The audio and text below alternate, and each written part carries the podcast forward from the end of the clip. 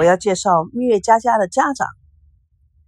我们女主角的父亲，他的名字叫孙振，五十四岁，房地产商，精明能干。但是这么多年过去了，暴发户的特点还是比较明显。与孙娜妈妈叶枫是结婚初期便因为性格不合吵闹不休，一日双方打得不可开交，导致双方父母结伴前去劝架。雷雨天遇难，皆负黄泉。为此，两人积怨越深。孙振对叶枫更是横竖看不顺眼，但为了生意场上面以及宝贝女儿，勉强维持这一支离破碎的婚姻。后有幸认识了台湾知性女画家何木心，被其特殊的气质与智慧吸引，无奈相忘有意，神女无心，只好作罢。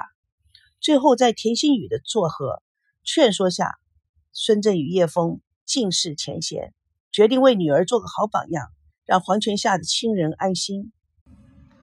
孙振在打工的时候就立志要买一块地，自己设计、投资建设一栋以家族为名字的楼，以光宗耀祖。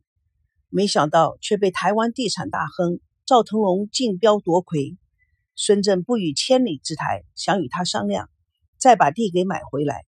无料英雄相惜，他的商场智慧、粗中有细的性格魅力与赵腾龙不打不相识，而结成好友，并与其联手京城合作，见证两岸合作关系的美好前景。女主角的妈妈是什么样的一个人呢？叶枫。五十二岁，其实他的个性是非常活跃、好交际、好面子。表面看起来，他是以非常消极的态度对待破碎的家庭关系，实则上他深深爱着他自己的丈夫孙振。但父母的遭遇让他备受煎熬。面对孙振的家庭软暴力，他也想过了结束这一场婚姻灾难。但为了顾及孙振生意场上的面子和宝贝女儿孙娜，只能够忍气吞声。她每天打打麻将，上街去买东西，反正丈夫有钱嘛。同时，孙振也不限制她花钱，所以其实是非常消极的来过她的日子。随着岁月的流转，她也逐渐看到了生命的本质。她开始读修身养性的书。去接近大自然，欣赏非人类的生命，去学习一些使他心灵美化的事物，放大他的生活圈子，不再在原地打转。但她心里始终还是有个梦，有个希望，能与丈夫和睦相处。在田心雨的劝说下，与深圳各自反省以前的行为，迟到的幸福更显得非常的珍贵和甜蜜。男主角赵熙的父亲赵刚，五十五岁，非常豪放爽快的一个人，知识分子。他深深的敬爱着自己的父亲，却更疼爱自己的儿子。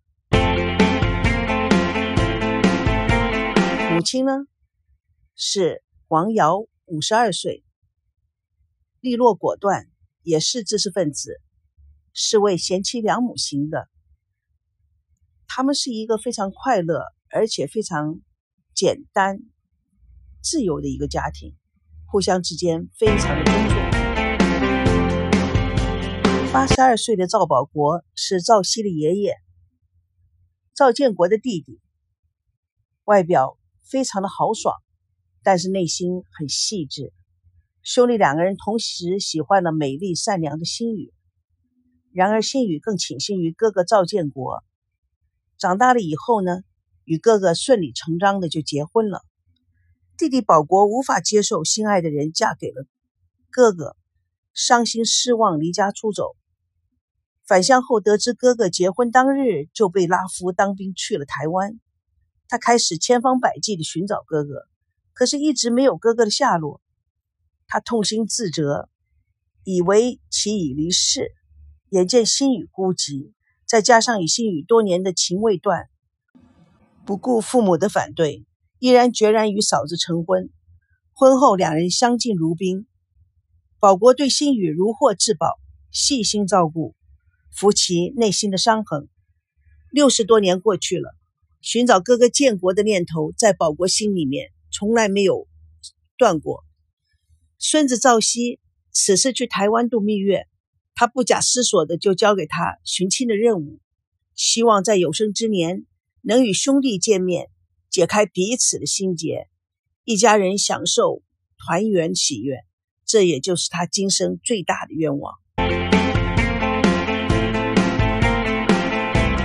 田心雨，赵熙的奶奶，八十一岁，文静坚强，知书达理，但是命运却是很糟糕的。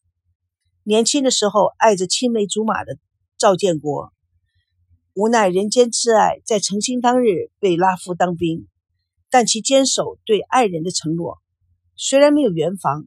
但是还毅然决然地留在了赵家，照顾心爱的人，年迈的双亲，为了两个都不知道音讯的兄弟尽孝，吃尽了苦头。时间滴答而过，保国终于回家了，看到了自己心爱的人，也是他的嫂子为家庭所做的牺牲，他对嫂子的敬爱之心更甚。为了不让他离开赵家，也是他的真情感动。新宇终于接受了命运的安排，与赵保国成亲。一转眼，甲子成灰。如今已是儿孙满堂的新宇，始终以宽容大度、明事理的态度赢得了众人的尊敬，化解了赵熙、孙娜蜜月以及爱情的危机，解开了孙振、叶枫多年的积怨。唯一的遗憾，那就是始终没有建国的消息。但他相信有一天。还可以见到牵挂一生的人，建国终于回到了日夜思念的家乡。当兄弟双双跪下，互相拥抱，痛哭释怀，心宇明白当年的激情已升华为更紧密的亲情。团聚的一家人更应该掌握岁月的尾巴，带着感恩的心，快乐的享受当下简单幸福团聚的日子才是。说真的。岁月流转，人生如梦。许多人的一生都在自己的思维及欲望中，像一只关在笼子里的老鼠，拼命的往前跑，却还是在笼子里转，什么地方也去不了。也许这一只老鼠自认为日行千里，却没想到还在原地，从来不知道这个世界比他看到的世界还要大。所以，奉劝各位，这是一个无限大的世界。尤其现在是一个通讯发达的时代，每一个人拥有自己的人生，都比他知道的人生还要长。